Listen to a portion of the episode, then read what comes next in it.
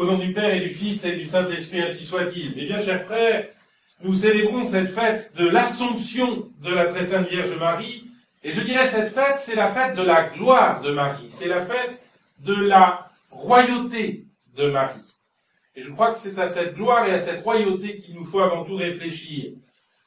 Quand j'étais, jeune au catéchisme, j'apprenais que Marie était une petite jeune fille de 15 ans, euh, qui passait par là et qui a été utilisée finalement par le Seigneur pour devenir euh, la mère de Jésus-Christ. Et je me demandais, mais enfin, pourquoi? En réalité, Marie est infiniment plus que cela. Marie est en quelque sorte, à elle toute seule, celle qui anticipe tous les dons du Seigneur sur une personne humaine, qui anticipe tous ces dons et les réalise d'une manière parfaite, ce que signifie son assomption, ce que signifie qu'elle soit montée au ciel avec son corps, qu'elle ait été arrachée à la mortalité de notre condition. Vous savez, Saint Paul disait dans l'épître, dans la première aux Corinthiens, euh, nous ne mourrons pas tous, parce qu'à l'époque, ils croyaient encore que la fin du monde mais tous nous serons transformés. Eh bien, je dirais que Marie vérifie elle seule cette formule, et elle passe, si vous voulez, de la mort à la gloire euh, de façon immédiate dans son Assomption, et c'est en quelque sorte euh, la reconnaissance de sa perfection, de la perfection de son humanité. Comment concevoir cette perfection? Est-ce que Marie n'est pas de la même argile que nous? Vous voyez, autant on peut dire que le Christ est fils de Dieu, autant on peut dire que le Christ est une personne divine. Et personne divine en deux natures, humaine et divine. Autant Marie est tout à fait humaine. Elle n'est qu'humaine. Mais elle manifeste tout ce que Dieu a voulu donner à l'humanité avant le péché, puisqu'elle est, étant préservée du péché, elle est préservée de tous les affres du péché, et en particulier elle est préservée de cette condition mortelle, de cette, en tout cas elle est préservée de la corruption qui s'attache à notre mortalité. Pourquoi elle? Pourquoi elle? Tout d'abord, je signale qu'il s'agit d'une femme. Et il paraît très important de le dire à cette époque où on a l'impression qu'on traite l'Église de sexiste et où on a l'impression que l'Église voudrait faire une différence entre l'homme et la femme au détriment de la femme, ne serait-ce par exemple que parce que euh, les prêtres sont forcément des hommes, eh bien Marie est euh, la plus parfaite de toutes les créatures, elle est une pure créature et elle est une femme. Pourquoi elle? Eh bien parce qu'elle est la plus proche de son Fils, parce qu'elle est la plus proche du Christ. Et c'est ce qui nous est dit dans l'évangile d'aujourd'hui, l'évangile euh, donc choisi pour la fête de l'Assomption, est l'évangile de la visitation. Qu'est-ce qui est dit à Marie Tu es celle qui a cru à ce qui devait s'accomplir en toi. Heureuse es-tu car tu as cru. Heureuse es-tu car tu as compris ce qui devait s'accomplir en toi. Je crois, vous voyez, le, premier, premier aspect de la gloire de Marie, la première raison de sa perfection, elle est celle qui comprend le don divin. Elle est celle qui, étant la plus proche du Christ, j'allais dire par nature, comprend ce qu'elle a mis au monde.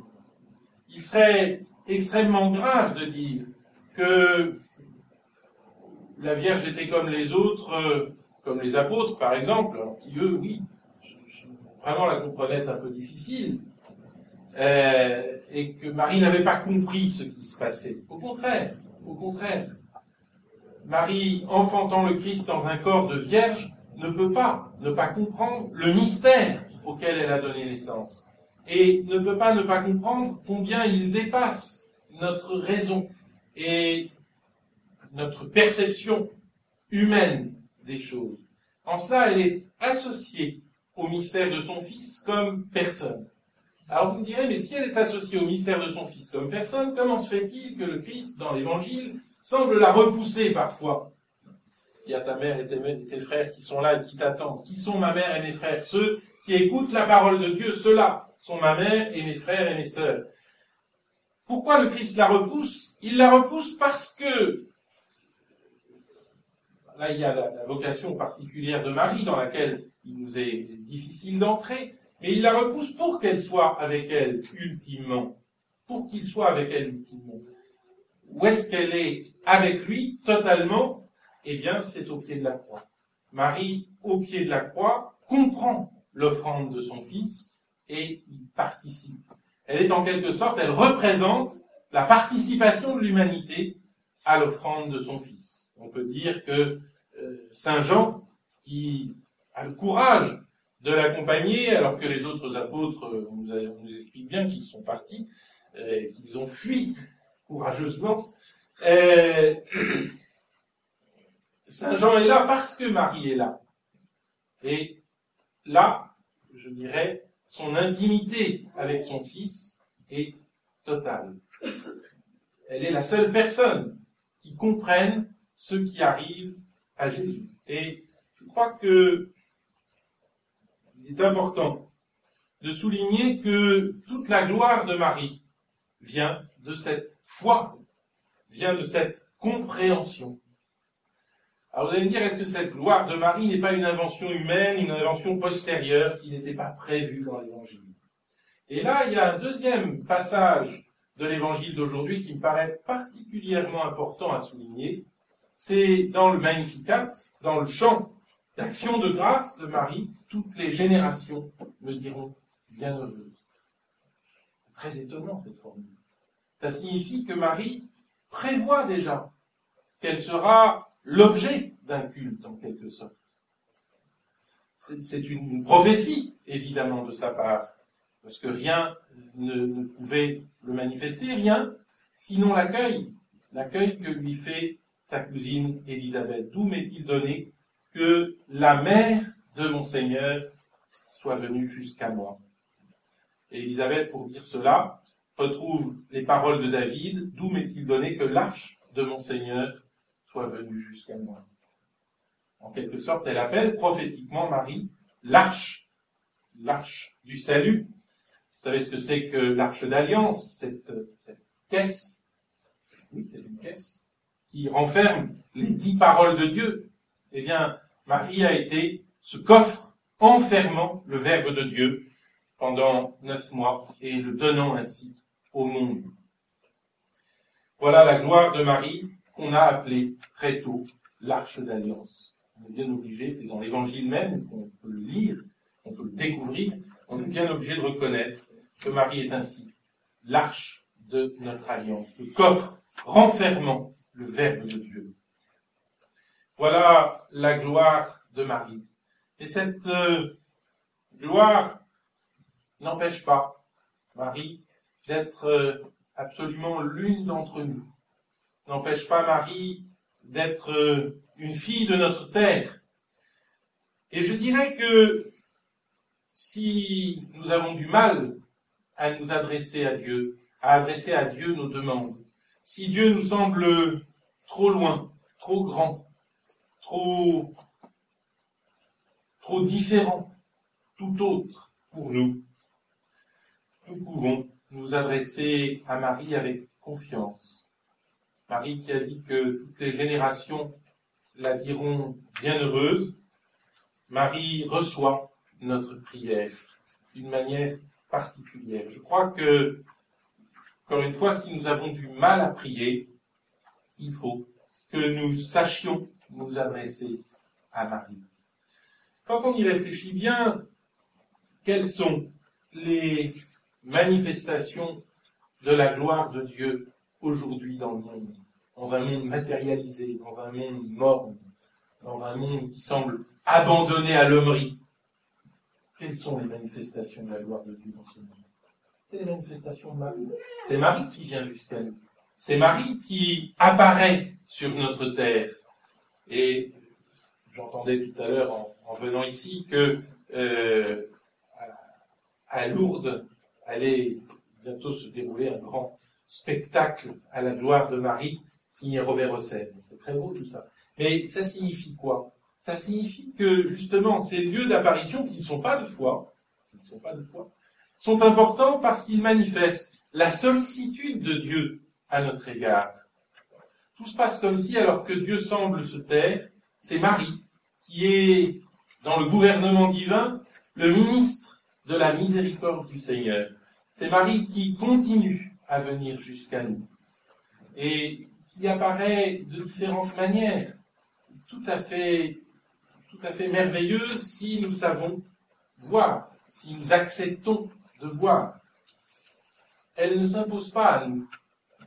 Les manifestations de Marie sur la terre aujourd'hui euh, ne sont pas des manifestations de foi. Enfin, j'étais moi très frappé par euh, ces icônes qui transpirent de l'huile. C'est un langage de Dieu qu'on peut avoir du mal à comprendre, mais euh, lorsqu'on sait que cela se passe en Syrie, que cela se passe donc dans une des parties du monde les plus exposées à la violence et à la guerre, et, que, et où les chrétiens sont le plus en, difficulté, quand même difficile de ne pas voir cette miséricorde de Marie. Je pense aussi à cette église du Caire, au sommet de laquelle Marie se manifeste, que ce soit d'ailleurs aux chrétiens ou aux musulmans, mais de façon visible, pour que elle puisse être à nouveau un pont vers le Christ, vers son Fils pourrait, s'il s'agissait des, des apparitions ou des manifestations de Marie, pour parler pendant des heures. Je vous je vous parle de euh, ces manifestations en Syrie parce que j'ai un ami euh, syrien d'origine dans la famille duquel ces choses sont arrivées sans que, sans que ce soit pourtant, euh, il n'y a, aucun culte qui en reste. D'ailleurs, les gens chez qui c'est arrivé sont dit quelle tuile. On n'a surtout pas envie que notre maison devienne euh, une église ou un, lieu de passage de pèlerins. Et n'ont donc dit à personne ces choses-là. A en quelque sorte une connivence et une complicité de Marie avec son peuple. Elle est l'une d'entre nous et elle se manifeste discrètement Discrètement, mais je dirais partout, partout où ça pèse, partout où les choses vont mal, elle est là. Alors, eh bien, pour notre propre vie, il faut que nous tirions les conséquences de cette euh, géopolitique mariale, de cette, manifestation de Marie, là où la crise fait rage. Nous-mêmes, lorsque nous sommes en crise, il faut que nous sachions la prier. Et de la façon la plus simple, en, en enchaînant les Je vous salue Marie, comme faisait Bernadette à Lourdes, euh, alors que son esprit était tellement possédé par l'apparition qu'elle ne sentait pas le cierge qui lui brûlait la main. Alors, nous, beaucoup plus de distractions qu'elle, évidemment, mais je crois qu'il faut penser à ce, à ce chapelet qui nous aide à tenir la rampe de la vie, qui est un peu une, une musique d'ambiance, j'allais dire. Le chapelet, c'est une dévotion toute simple c'est une musique d'ambiance quand on pense à autre chose, quand on est, on a l'esprit absorbé par, euh, par toutes sortes de choses, et puis malheureusement l'esprit absorbé par nous-mêmes et par nos petits problèmes, eh bien, nous pouvons humblement nous adresser à celle que toutes les générations disent bienheureuse. Et nous savons que par elle, nous avons accès à Dieu. Je vous signale, euh, pour terminer, et pour que ça ne reste pas des vœux pieux, si vous le souhaitez, il y a Notre-Dame de Paris, maintenant tous les ans, euh, le 15 août, une magnifique procession. Je m'y connais en procession, je crois en avoir fait un certain nombre dans ma vie.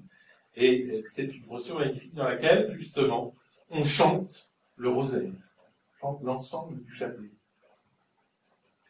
Alors, si vous voulez marquer votre, votre dévotion à Marie, votre amour envers elle, votre votre union avec elle, eh bien, c'est peut-être pour ce 15 août, malgré la pluie, une, une possibilité.